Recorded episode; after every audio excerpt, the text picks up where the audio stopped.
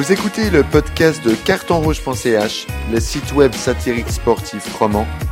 Cartonrouge.ch, le point sur l'actualité sportive. Mesdames, Messieurs, les lecteurs de carton rouge, ou plutôt devrais-je dire les auditeurs, bienvenue dans ce premier podcast audio estampillé carton rouge. Aujourd'hui, nous allons débattre autour de la VAR, l'assistance vidéo à l'arbitrage pour le football. En effet, l'assistance vidéo fait toujours énormément parler depuis son introduction le 14 décembre 2016 lors de la demi-finale de la Coupe du Monde des clubs de la FIFA. Depuis lors, elle a été retenue pour la Coupe du Monde des Confédérations 2017, la Coupe du Monde 2018, ainsi que dans la majorité des championnats européens. Pour rappel, la VAR est utilisée dans quatre situations seulement, euh, pour valider un but ou non, pour siffler un penalty ou non, pour mettre un carton rouge direct ou non, ou pour vérifier l'identité d'un joueur sanctionné. Pour ce premier débat, nous accueillons plusieurs membres de la rédaction de votre site web préféré cartonrouge.ch. Et comment ne pas commencer par le rédacteur en chef, j'ai noté Monsieur Yves Martin. Bonjour. Euh, à ta droite, nous avons euh, un nouveau rédacteur, euh, notre cher ami Raphaël Iberg. Salut Ces deux ont un avis plutôt mitigé sur la VAR, on y reviendra plus tard.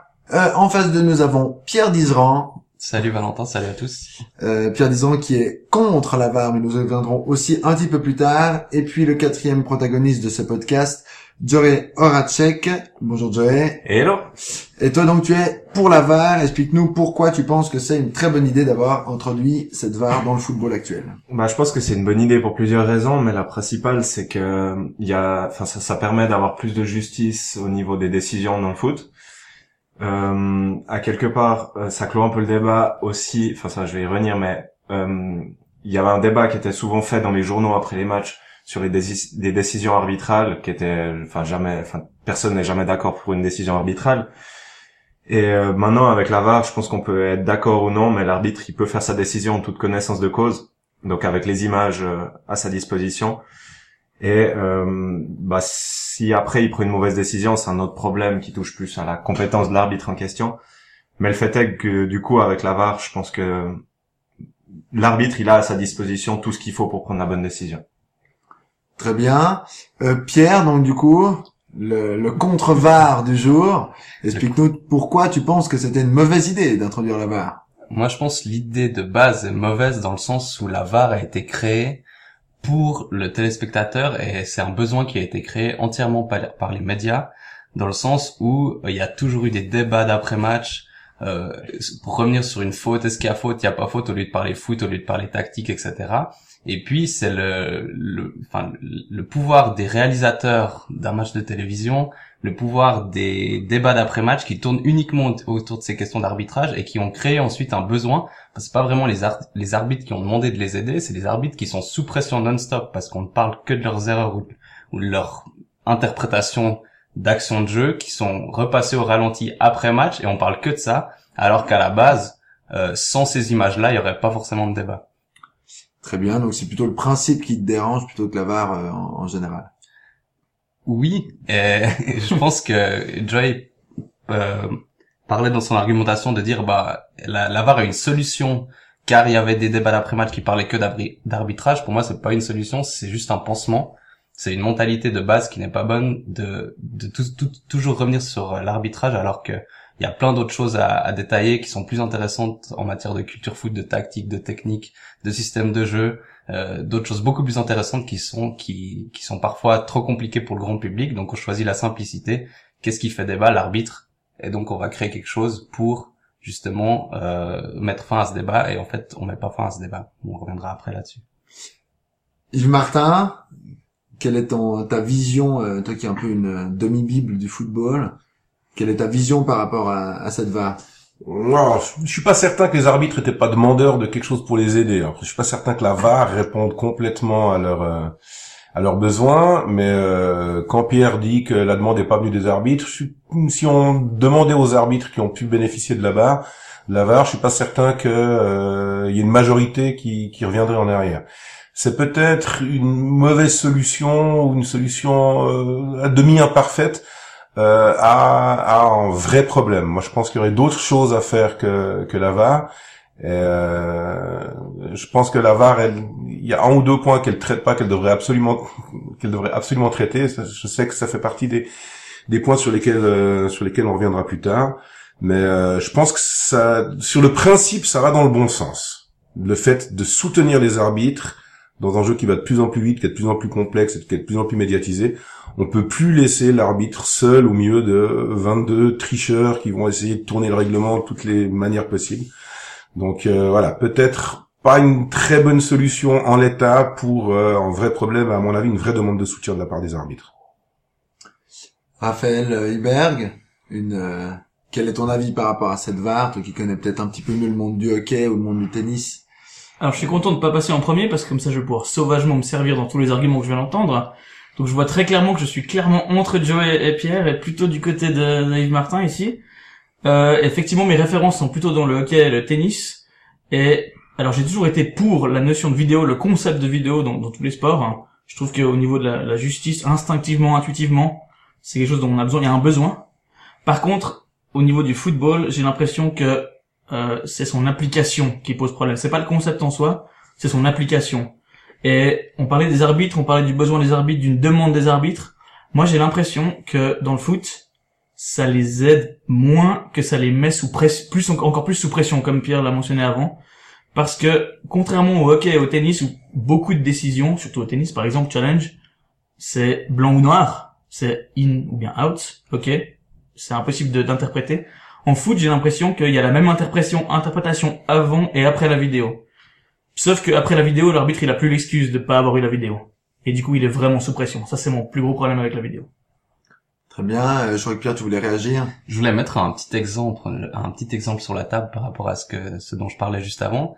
On enregistre deux jours après Suisse-Irlande de, de mardi soir, et je pense que les, enfin, les auditeurs s'en souviendront et vous aussi. Il y a eu un penalty pour la Suisse, euh, une main de Coleman dans la surface. Donc l'arbitre prend sa décision et siffle penalty.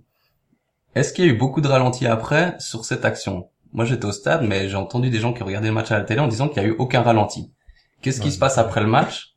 Il y a eu aucun débat là-dessus. Donc l'arbitre a pris sa décision dans le jeu. On peut être d'accord ou pas d'accord, c'est une décision sur l'instant par rapport à ce qu'il pense sur une action crédible. Comme il n'y a pas de débat après, il n'y a pas eu de pression sur l'arbitre qui est grande. Donc pour moi, le, problème de base, c'est la, pression qui est mise par, les caméras multiples et le- les choix des réalisateurs qui montrent toujours à l'extrême ralenti des choses alors qu'on pourrait s'en passer en- en réalité. Alors moi j'ai vu le match euh, à la télé parce que comme je devais écrire l'article et que je me dois à mes lecteurs, euh, je ne vais pas au stade quand l'équipe de Suisse joue. Euh, je peux confirmer qu'il y a eu en tout cas un ralenti sur cette action et je suis pas du tout certain que ça ait pas fait polémique en Irlande. Euh, ça n'a pas fait polémique en Suisse parce que c'est un penalty pour la Suisse et puis que évidemment personne ne revient dessus. Et puis Euh, on l'a j'ai- loupé en plus. J'ai pas, j'ai ouais, j'ai j'ai pas lu les journaux irlandais, mais je suis pas du tout certain que ça n'ait pas fait polémique en Irlande. Johnny? Moi, je voulais juste revenir un peu sur l'argument de Raphaël qui disait justement par rapport au- à l'interprétation qui peut qui peut beaucoup différer par rapport au tennis où c'est blanc ou noir. Alors c'est clair que dans le foot, il y a énormément justement d'interprétation euh, par rapport justement à des fautes dans les 16 et tout. Euh, c'est clair que bah, chaque arbitre aura une vision différente, comme euh, si tu regardes un match de foot avec des potes euh, sur trois personnes, il peut y avoir trois avis différents. Après, où je trouve que c'est surtout nécessaire, c'est par exemple dans les situations de hors-jeu. J'ai entendu bah, pas mal de monde, maintenant surtout je suis beaucoup le foot anglais, qui a eu des... des... Maintenant, depuis cette saison, c'est mis en vigueur en, en première ligue. Il y a beaucoup de gens qui se sont plaints parce qu'il y a eu des goals annulés pour des hors-jeux de 5 cm. Ah ouais, ça dénature le foot. Pour moi, hors-jeu, c'est hors-jeu. Si c'est 5 cm ou si c'est 2 mètres, il y a une règle, il y a une ligne invisible. Et euh, de ce point de vue-là, c'est blanc ou noir, en tout cas pour cette situation-là. Peut-être Raphaël sur cette histoire de hors-jeu. Ouais, bah, je, alors, j'ai pas dit qu'il y avait que des situations euh, interprétation. Hein. Là, c'est clair. Euh, mais par contre, moi, l'exemple que j'avais en tête quand j'en j'en parlais juste avant, en fait, c'est l'exemple qui est, c'est il y a pas longtemps. hein. C'était que Samax Servette, il me semble, penalty sur euh, Nuzzolo. Et puis euh, l'arbitre va voir la, la vidéo, c'est bien ça, hein, et il siffle le penalty. Et j'écoutais le débat sur Téléclub et il y avait trois ou quatre personnes sur le plateau. Il me semble que c'était du 50-50 pour dire penalty, pas penalty. Et il me semble que, enfin, j'avais vraiment cette impression qu'on était encore moins sûr après avoir vu la vidéo que avant s'il y avait penalty ou pas. Et là, le problème, c'est que l'arbitre, il a pu voir 15 fois la vidéo de 18 angles différents. Et puis, ça devient difficile de dire, c'est dans le feu de l'action, j'ai raté ça, quoi. Alors que s'il a pas la vidéo sur ce coup-là, on dit bah ok, bah il pouvait rien faire. C'était un peu ça l'exemple que j'avais. Et Par rapport au, euh, je rebondis sur euh, ce que dit Joe par rapport au hors-jeu, parce que justement lors d'un match anglais, j'ai pas retrouvé la référence, lors d'un match anglais euh, cette saison, euh, comme quoi c'est une technique qui est imparfaite, euh, en, en rajoutant un tout petit peu de mathématiques dans, dans, dans le calcul, euh, et en, en, en figeant les images de la VAR qui fait du 24 images par seconde, ils ont réussi à montrer que sur l'image précédente, le ballon était pas encore parti, le joueur était pas en jeu. Sur l'image suivante, le joueur était, le ballon était déjà parti, et le joueur qui fait du en sprint à 40 km heure était hors jeu. Et en fait, ben, la décision, elle se passe entre les deux images. Solution technique imparfaite en l'occurrence, parce que le jeu va vite, le ballon va vite, le joueur va vite. Et puis là, VAR ou pas VAR, tu peux pas savoir. C'est encore plus difficile à vitesse normale, parce qu'évidemment, si avec la VAR tu peux pas le voir, à vitesse normale, tu peux de toute façon pas le voir. Mais là, déjà, en tout cas, techniquement, blanc ou noir, ok, le hors c'est blanc ou noir, mais là, la VAR, dans certains cas, elle, elle, peut pas donner la réponse. Je suis assez d'accord. Il y a, bah, il y aura toujours une limite. C'est comme tu prends l'exemple du tennis ou du hockey où c'est admis que c'est une technologie qui fonctionne assez bien. Un moment, le challenge au tennis, tu peux pas zoomer plus que tant pour voir si la balle elle touche la ligne ou pas. Et au hockey, tu peux pas non plus. Enfin, t'as les images. Au tennis encore, c'est pas mal parce que c'est modélisé. Au hockey, tu peux pas voir si le puck au millimètre près il a passé la ligne ou pas. T'auras toujours une limite parce que bah tu peux pas être au nanomètre quoi. Ouais, bah typiquement la la, la semaine passée, enfin, c'était samedi, quand euh, le LHC a été joué à Langnau, l'image on pouvait pas voir s'il y avait hors-jeu parce que c'était la qualité de l'image. Donc en foot ça peut aussi arriver. Par contre, il y a un- une autre chose aussi au niveau de l'interprétation. Dans d'autres sports, on parle du tennis ou du hockey. Alors le tennis c'est un seul cas, c'est elle est bonne ou elle est pas bonne la balle. Euh, et en hockey c'est que des situations qui sont liées à un but. Donc on peut aller voir s'il y a hors-jeu seulement si c'est dans l'enchaînement, si dans l'enchaînement il y a but et on aimerait invalider ce but parce qu'on pense qu'il y a hors-jeu. Alors que, il me semble qu'en foot, il y a beaucoup plus de situations qui sont pas directement liées à des buts. Donc ça, il y a plus de possibilités, il y a plus de, il y a, un plus grand panel de, de, de questions possibles en foot. Voilà. La validation du, du, du, du but par la VAR, euh, c'est une des quatre possibilités, et c'est pas de savoir si la balle a franchi la ligne. Ça c'est encore un autre problème. Et à mon avis, le fait que la VAR ne sert pas à ça, pour moi c'est ça le vrai problème. Pour moi, l'essence du foot. Euh, là, sur le, le seul truc sur lequel on peut pas transiger au foot, c'est que le ballon, quand il franchit la ligne de goal, c'est but. Et la VAR, elle sert à tout sauf à ça. Alors ça, ça me dérange vraiment. La goal line technologie, pour savoir si le ballon a franchi la ligne, ça, ça me semble être vraiment une bonne idée, qui coûterait moins cher que la VAR. Et puis, en autre soutien à l'arbitre que la VAR, à mon sens. Aujourd'hui, en Suisse, il faut trois personnes dans le quart pour euh, pour faire la VAR. Il y en avait cinq au, mondial. En Suisse, il y en a trois dans dans, dans le quart. Euh, pour euh, cinq matchs, j'aurais préféré qu'on rajoute deux personnes sur ces trois. Ça faisait cinq personnes de plus. On rajoute un arbitre de plus par match. On fait des arbitres sur des demi-terrains euh, où ils peuvent céder parce que ça va tellement vite euh, que, tout seul tu peux plus tu peux plus y arriver. Avec une goal line technologie qui valide ce qui doit absolument être validé, c'est la balle quand elle rentre. Et là, je pense que tu fais mieux qu'avec la VAR. Tu restes dans l'humain et tu apportes un vrai soutien euh, à l'arbitre. Euh, ouais, alors bah, la goal line technologie, c'est maintenant c'est aussi en vigueur en plus de la VAR hein, dans, la, dans la plupart des endroits. Et c'est vrai que c'est un truc En qui marche. Suisse. À mon avis. Je me trompe peut-être. Ça, je sais pas. Je mais te laisserai couper. Bah, je sais qu'à part au championnat de France où ils avaient réussi à avoir une goal line technologie qui fonctionnait pas, dans le reste du monde, c'est quelque chose qui maintenant qui marche bien et qui est beaucoup utilisé. Ensuite, le deuxième élément, c'est sur les deux arbitres euh, que tu disais en plus. Euh, c'est quelque chose qui a existé et ça marchait pas du tout. Il y avait les arbitres euh, en guillemets de surface, ils servaient à rien. Non, mais je parle pas de- de- d'avoir des arbitres de surface. Je parle d'avoir un arbitre par moitié de terrain. Ok. Qui permettrait à l'arbitre de moins, enfin, finalement, l'acteur qui court le plus sur, euh, sur le terrain, je me demande si c'est pas l'arbitre, en certain moment. Je veux dire, lui, il couvre vraiment euh, tout le terrain. Donc, euh, ça doit être un athlète absolument exceptionnel, avec, avec, euh, qui n'a jamais le droit à l'erreur, avec toute, toute la pression qu'il y a.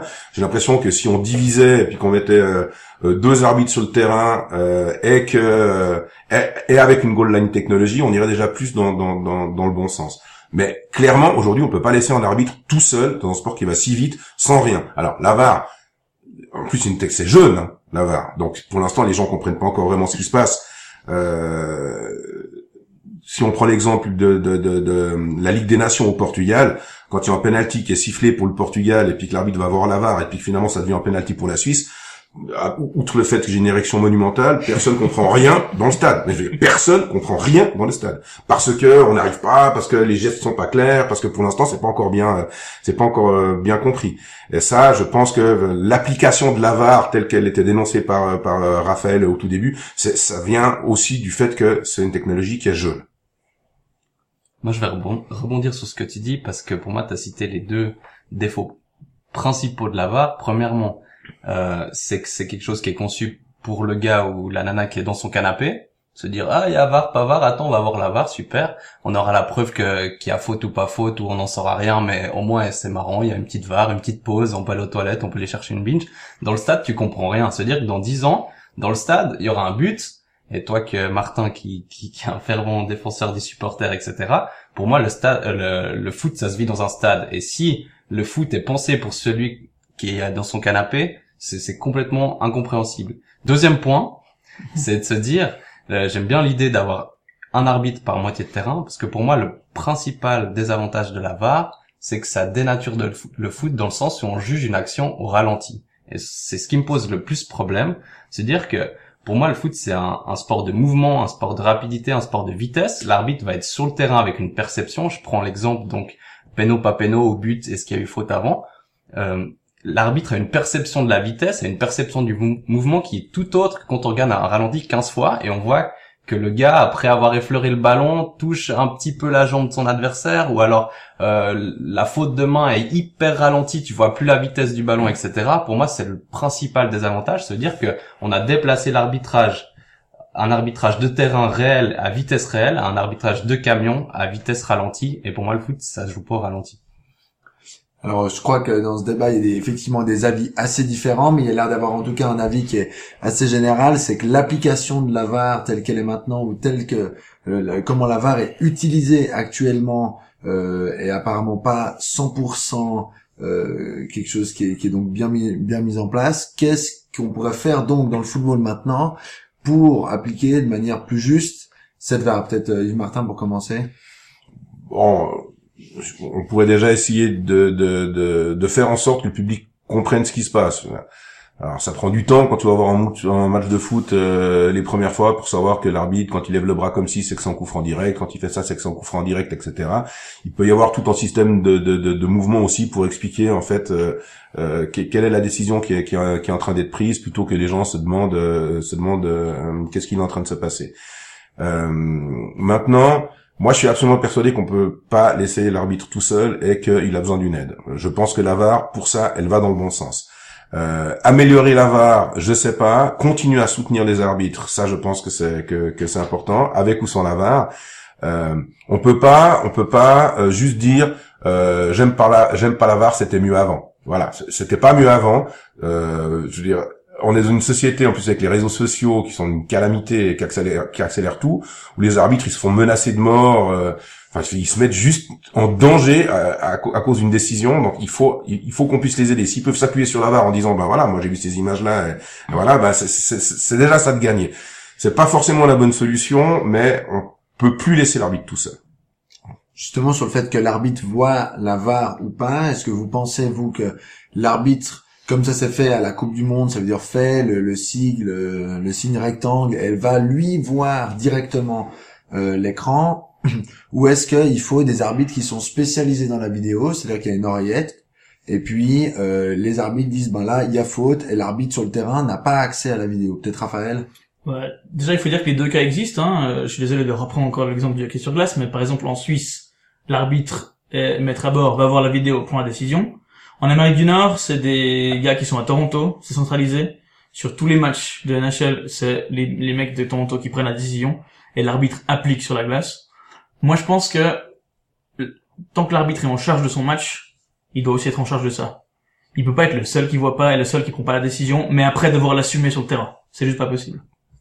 Pour moi, évidemment que c'est l'arbitre central qui doit aller voir la vidéo dans la mesure où il peut coupler les images avec l'action qu'il a vue en direct, ce que le gars dans le camion ne peut pas faire, parce qu'il a seulement les images à disposition. Oui, alors là, je suis entièrement d'accord. L'arbitre, avec ou sans la VAR, c'est l'arbitre qui reste le maître du jeu, c'est lui qui interprète les images, c'est lui qui sent l'action. Donc ça peut pas être en arbitre de camion qui prend la décision à la place de l'arbitre. D'ailleurs, actuellement, la VAR, c'est pas ça. Et l'arbitre peut refuser, euh, ça a eu lieu, euh, enfin ça a lieu très régulièrement, qu'il y a un contact dans l'oreillette avec l'arbitre où la VAR lui dit ici là on a des images et l'arbitre décide de pas aller voir parce que lui il est sûr de son truc, il est sûr de, de, de, de son peut-être qu'il se trompe, mais il décide de pas aller la voir. Euh, alors moi je suis aussi d'accord avec ça que euh, du moment qu'il y a la VAR, c'est à l'arbitre de terrain d'aller d'aller la regarder. Bon, comme je apparemment on est un peu tous d'accord là-dessus, j'aimerais plutôt rebondir justement sur les autres implications qui pourrait y avoir. Euh, bah maintenant que la VAR est en place et que c'est pas prêt de bouger, parce que je suis entièrement d'accord aussi avec ce qui a été dit, malgré que je sois pro VAR de, de, du niveau de l'application, c'est pas encore au point. Mais comme Martin l'a dit, c'est une technologie qui est très jeune, enfin une règle qui est très jeune même.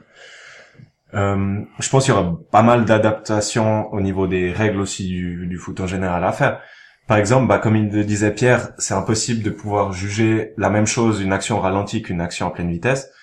Et je pense du coup que les situations qui sont analysées à la VAR, elles devraient être euh, plus laxistes entre guillemets, dans le sens où, par exemple, bah, les, des, des, mains dans la surface où effectivement bah, le ballon lui arrive vraiment contre, mais à la, à la ralenti, on a l'impression qu'il y a quelque chose. Le problème de la VAR, et ça je suis entièrement d'accord, encore une fois malgré que je sois pour, c'est par exemple le, nombre de pénalties qu'il y a eu à la Coupe du Monde, c'est des matchs qui se gagnent à zéro sur penalty à cause de ça ou grâce à ça, ça dépend de quel côté on est. Et c'est pas possible de donner maintenant qu'il y a cette technologie de donner un penalty pour une main décollée de 20 cm du corps où t'as le shoot est à 1 mètre du gars. Donc pour moi ces règles-là elles doivent être adaptées. C'est pas parce que le, le, type il va toucher le ballon de la main dans la surface que ça doit être penalty. Et ça, ça va, c'est un autre débat. On pourrait y passer la nuit aussi. Mais je pense que les règles de ce point de vue-là doivent être aussi adaptées. Alors là, je vais sortir un peu de mon rôle de modérateur pour euh, aller euh, vraiment sur le ring. Et je suis entièrement d'accord avec ce que tu dis. Moi, je trouve que justement, le, gros problème de la VAR, c'est actuellement les fautes de main. Euh, parce que, je veux dire, un bout d'un moment, les joueurs de foot, ils ont deux bras, comme tout le monde, et ils peuvent pas non plus tout le temps les cacher dans le dos c'est pas possible. Alors, les défenseurs font particulièrement attention. On en voit vraiment de plus en plus depuis quelques années qui, en défendant, ils mettent les bras dans le dos pour pas prendre le ballon sur la main. Alors oui, ça peut être. Alors après, il faut savoir. À mon avis, là, il y a vraiment quelque chose à régler au niveau de la règle sur la main ou pas. Euh, euh, si on prend ben, dans un autre sport aussi, par exemple le rugby, s'il y a un en avant, même si le joueur il a pas fait exprès, puis le ballon il glisse et il va en avant, c'est en avant. Alors il faut savoir, il y a, toujours ce truc de euh, est-ce que la main va au ballon, est-ce que le ballon va à la main, etc. Mais avec la VAR, il y a l'exemple pour moi qui, qui reprend le plus euh, le plus ça et qui a été vraiment très très mis en avant. Finale de la Coupe du Monde 2018, euh, France-Croatie. Il y a un tir pratiquement à bout portant sur le, le Croate qui est dans la surface. Il a la main légèrement décollée. Oui, le ballon touche la main. Euh, l'arbitre va à la VAR, finale de Coupe du Monde, s'il siffle pas penalty là, c'est impossible. Enfin, il est, il est obligé de siffler penalty, il siffle penalty et ça change complètement la, la, la, la, la forme du match. Tout le monde veut parler, euh, Yves Martin. Euh, ça, c'est pas un problème de la VAR. Ça, c'est un problème du règlement. Et il se trouve que sur les quatre cas d'application de la VAR, il y en a trois où il reste une interprétation.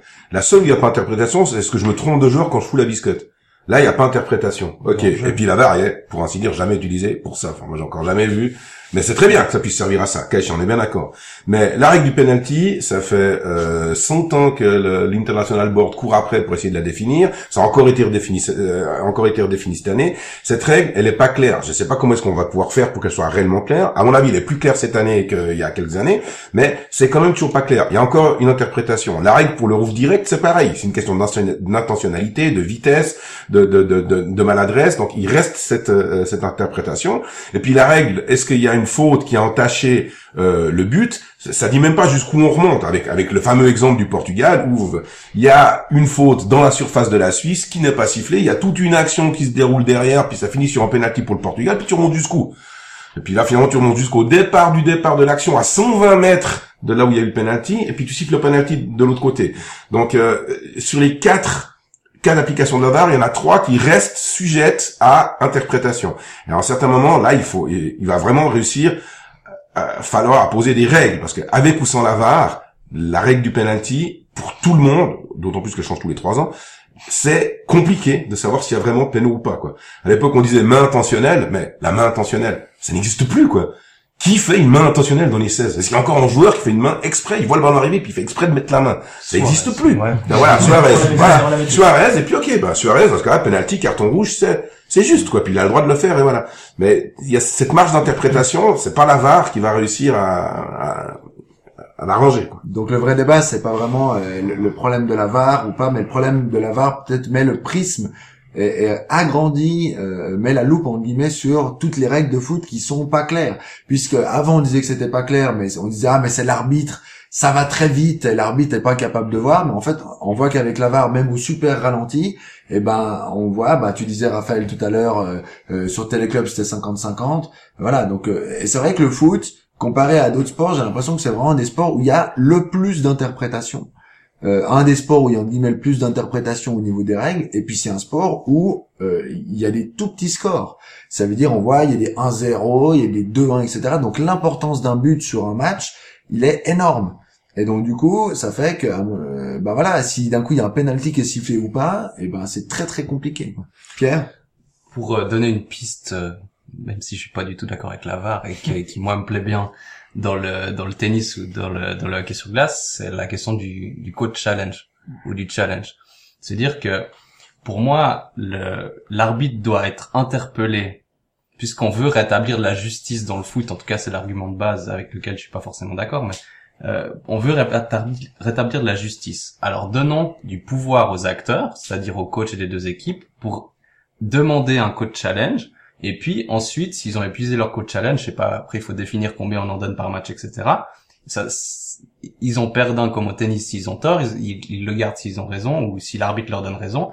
Et ensuite, ils n'ont à s'en prendre qu'à eux-mêmes de ne pas, enfin d'avoir raté leur coach challenge et de devoir accepter la décision de l'arbitre. Mais pour moi, ce, cette petite oreillette qui vient du camion et donner autant de pouvoir à quelqu'un qui est dans un camion à 4000 km de là, qui a pas le contexte, qui a pas les l'antécédent du match, qui a pas les échanges avec les joueurs, qui a pas cette tension et puis cette atmosphère d'un stade de foot, pour moi ça ça a pas vraiment de sens. Alors, je pense que c'est, ça pourrait être une bonne idée, cette histoire de deux ou trois challenges, enfin, voir euh, par, par, par équipe, qui à ce moment-là peuvent demander l'intervention de l'arbitrage vidéo. Maintenant, le problème que ça pose, c'est que contrairement au, au tennis, par exemple, le, enfin, à une moindre mesure en tout cas, le foot c'est vraiment un sport qui est de tricheur, quoi. Et le problème qu'il y a si on donne ces trois challenges par équipe, ou deux, ou combien vous en voulez, c'est que bah d'une part les entraîneurs pourraient l'utiliser pour casser le rythme quand ils voient qu'ils sont euh, sous l'eau, leur équipe est sous l'eau, bam, je demande un challenge, euh, l'arbitre va voir et puis ça permet à l'équipe de se dégager, puis il perd un challenge, c'est pas grave. Et puis euh, et puis ouais, bah ça ça peut instaurer aussi une forme bah si c'est à l'entraîneur ou au capitaine ou je sais pas à qui tu voulais que ce soit euh, spécifiquement, ça, ça va introduire encore une nouvelle dimension qui va changer toute la problématique, qui va être, euh, ben, si l'entraîneur est bon à ça ou pas. Enfin, de savoir le bon moment, à quel moment utiliser ce challenge-là. Il y a aussi un autre problème que je vois à ça, c'est que des points sur un match de tennis ou sur un set, puisqu'il y a trois challenges par set, il y en a vraiment plein. Et puis un point dans une partie, alors vous allez me dire que si Federer avait mis, euh, non on parle pas de ce match.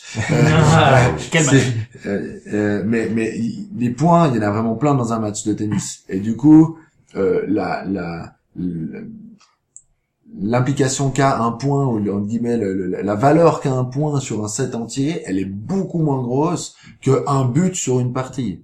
Et donc du coup, à mon avis, ça fait que le, le, le coach challenge, il est moins bien placé. Raphaël? Alors, il y a quand même deux, trois trucs à spécifier quand même.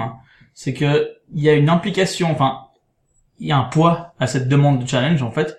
Parce qu'en tennis, ben, on perd ses challenges, on- et c'est limité. Et en hockey sur glace aussi, hein, on perd son temps mort, et si je me trompe pas depuis cette saison, euh, si on a tort, on prend deux minutes.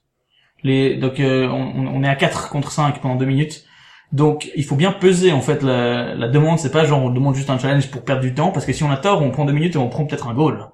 Donc euh, je trouve ça intéressant et on, je parlais, je disais avant qu'il y avait trop de cas où on pouvait demander la vidéo. Ça c'est clairement un moyen de limiter l'utilisation de cette vidéo. Voilà. il va pas. Moi, j'ai quand même, je suis pas un grand suiveur du tennis, mais j'ai quand même souvenir euh, d'avoir vu des joueurs demander challenge euh, alors que c'était absolument évident pour euh, euh, respirer un petit peu puis pour casser le rythme du match. Donc, euh, je, je dis pas que les tennisman sont autant des tricheurs que les footballeurs, je renvoie les lecteurs à mon dernier édito euh, euh, pour les convaincre, mais j'ai souvenir d'avoir vu euh, un joueur de tennis faire ça. Et puis euh, par rapport au coach challenge, je pense que le nombre, il faut le déterminer en fonction de la qualité de l'arbitre, quoi. Je veux dire, si t'as Colina comme arbitre, t'as un coach challenge. si t'as Jacques, si Jacotet comme arbitre, t'en as 15. Ça lui fera certainement plaisir. Euh, mais mais c'est clair que c'est, c'est- à mon avis, le problème de la VAR, il est, il est, il est vraiment sur les règles du foot. Je pense que c'est un sport. Et là, c'est moi qui vais renvoyer sur un de mes articles. euh, Et si on changeait les règles du foot, mais mais euh, c'est vrai que pour moi, c'est un sport qui doit être réformé parce que il y a plein de choses qui changent euh, dans le jeu, etc. Et puis il y a aucune règle qui change. Je crois que la dernière règle du football, c'était la passe en retrait ou. ou- Bon, alors, les- les- Non, mais les règles, elles changent tout le temps, en fait. Hein. Enfin, je veux dire, en tout, dans mon dernier édito, je liste le, je liste 40 ans de changements en mettant le prisme sur les changements par rapport à la perte de temps. Mais en fait, les règles, elles changent tout le temps. Mais c'est vrai que les, gros changements fondamentaux, le dernier gros changement fondamental, c'est probablement l'interdiction de la passe au gardien en 1992. Après, il y avait aussi cette histoire de, des coachs challenge et de la VAR en général, c'est le temps que ça prend. Euh, moi, j'étais euh, lors de la Coupe du Monde, c'est c'est euh, il y a beaucoup de gens qui regardent pas du tout le foot et puis qui qui regardent quand même la Coupe du Monde. Je citerai ce ce bon vieux Yann Marguet qui disait euh, l'euro c'est comme si tu dis j'aime pas les légumes mais j'adore la ratatouille. euh, et ben euh, et c'est exactement ça pour la Coupe du Monde. Il y a plein de gens qui étaient hallucinés de voir que l'arbitre prend 5, 6, 7 minutes pour aller voir la VAR et le temps n'est absolument pas arrêté. Alors la vraie question c'est de se dire ben voilà, est-ce que au moment où il y a la VAR, est-ce qu'on arrête le temps ou pas Joey? Bah déjà, je pense que la, première chose à prendre en compte, c'est que encore une fois, c'est pas c'est un changement qui est jeune. C'est aussi pour ça que ça prend autant de temps. Je pense qu'à à terme, euh, quand ça roulera un peu mieux, bah il y a toujours des situations particulières, mais en général, quand ça roulera un peu mieux, que les gens se seront habitués, les décisions par la VAR devraient être un peu plus rapides. Après, ça peut pas être non plus pris en un claquement de doigts. Et effectivement, comme tu dis, il y a la question qui commence à se poser, c'est de, de voir si ce serait pas intéressant de de faire de bloquer un temps de jeu effectif à comme au hockey où le chrono il s'arrête quand il y a des arrêts de jeu et qu'on fait bah, une mi-temps plus courte ou pas, enfin à voir, qui se joue en temps effectif et du coup il n'y a pas de temps additionnel. Et c'est vrai qu'en tout cas pour ça, ça pourrait être une solution assez intéressante et aussi pour éviter la triche, euh, comme Martin en parle dans son dernier édito, où euh, il y a 55... Non mais ça... c'est- Laisse Non, non, mais c'est bien, Non, mais Allez le lire. Hein, je, je, je veux juste lier, je veux juste dire, c'est assez hallucinant de se rendre compte qu'il y a, dans les matchs, il y a que 55% de temps de jeu qui sont effectifs. Ça veut dire que sur 90 minutes, il y en a à peine 50 qui sont vraiment joués. En moyenne. Et, et- et c'est qu'il y a un problème aussi à cet endroit-là, var ou pas. Je pense pas qu'on puisse faire du temps effectif sur toutes les situations, mais la VAR, qui est une interruption du jeu, qui voit l'arbitre sortir du terrain, ça, ça pourrait être décompté à la seconde près, c'est quand même pas très compliqué. Là, tu mets en chrono, tac, tu dis à l'arbitre, ça a pris 3,50, tu rajoutes 3,50. Là, pour la VAR, je pense qu'il faudrait faire ça, effectivement. Raphaël? Alors moi j'ai pas de placement de produit sur un de mes articles, mais enfin, euh, il me semble que la réponse est assez claire dans tous les sports dignes de ce nom, c'est-à-dire le hockey sur glace. Euh, le temps s'arrête. Comme Et- tu le dis dans ton dernier article. Ah oui, pardon, ah voilà, voilà. Ouais, ouais, bien, bien. Mais voilà, dans, tout, dans tous les sports nom, le hockey sur glace, on arrête le temps. Et on n'a pas des arrêts de jeu, genre on va compter, ok, 30 secondes par changement. Non, non, on arrête le temps, puis on continue. Enfin, c'est le vrai temps qui est joué. Par contre, il y a peut-être une autre question qu'il faut, qu'il faut se poser. Pourquoi est-ce qu'on se pose cette question, en fait? Pourquoi est-ce qu'il faut autant de temps? Et il faudrait juste limiter les situations à interprétation et que ce soit plus souvent des situations euh, binaires, j'ai envie de dire, sur la vidéo. But, pas but. Pierre Sur la question du temps, je pense qu'il y a un bon exemple, c'est celui du rugby qui se rapproche plus dans sa conformité du foot et dans son dans le fait qu'il y ait demi-temps, etc. Et je renvoie à mon prochain article d'ailleurs. Ah, il est euh, balèze rugby, quand t'as la, quand t'as la, l'assistance vidéo, ou une blessure, t'arrêtes le chrono, euh, ça redémarre au sifflet. Pour moi, ça, ça me paraît pas être un débat hyper, euh... Au basket aussi, sauf erreur, le chrono était arrêté. Handball, je sais pas. bon, au basket, ça va tout le temps. Après, si, si, si je peux faire... Au basket, c'est vraiment le temps effectif à la seconde près. Si, si, si je peux me permettre, la, la différence entre les sports, euh, que ça soit le hockey sur glace, que ça soit le rugby ou que ça soit le basket, c'est c'est des c'est que des sports avec des phases de jeu. Ça veut dire que le rugby, ben, il a d'un coup euh, un plaquage, le ballon est immobilisé un moment, il s'arrête, il repart, un plaquage, etc. Le foot, c'est un sport qui est continu.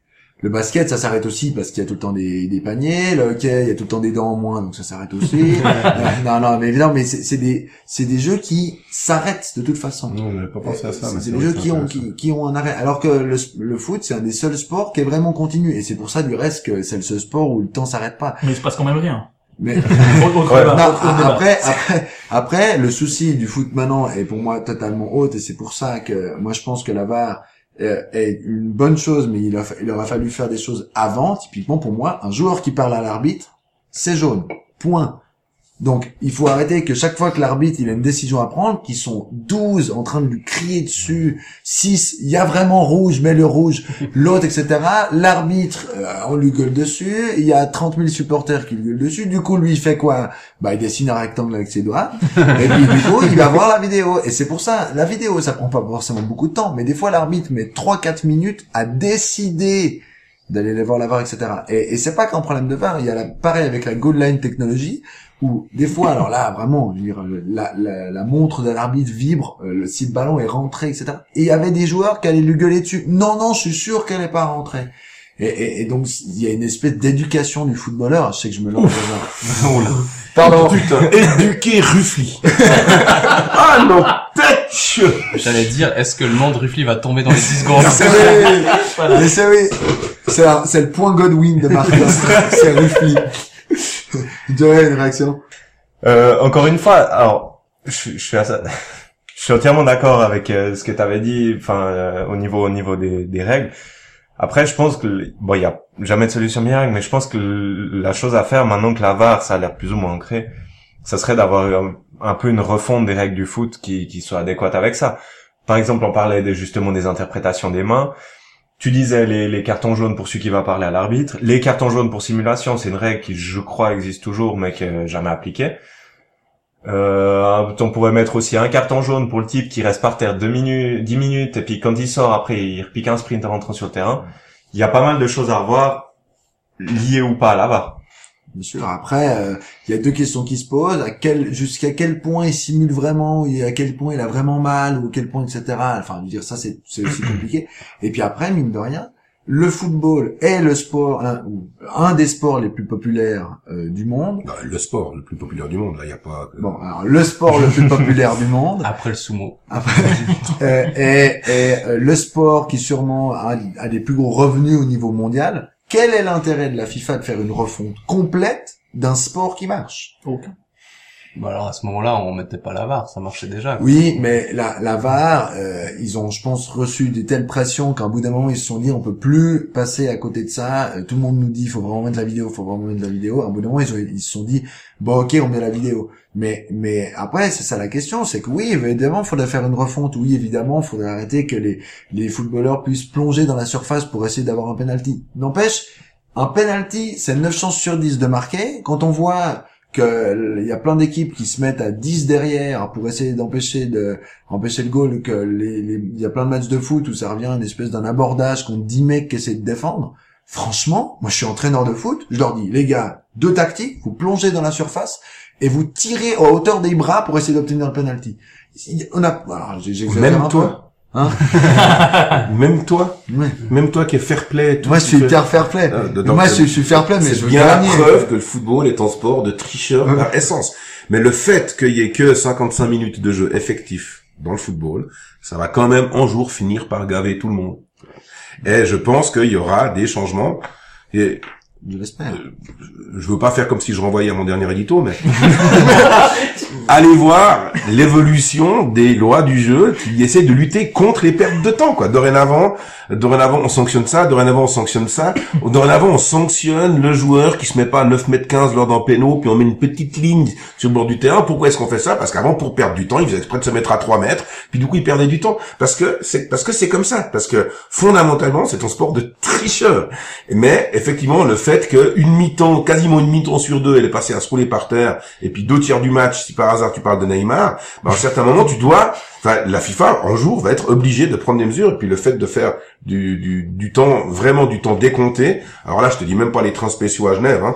Euh, là après un quart d'heure de match, tu dois sauter dans ton train spécial, hein. mais, mais, mais, mais en tout cas ça vaudrait la peine de faire vraiment l'expérience sur, euh, sur un ou deux vrais matchs, de, de, de, de faire vraiment du temps décompté, quoi.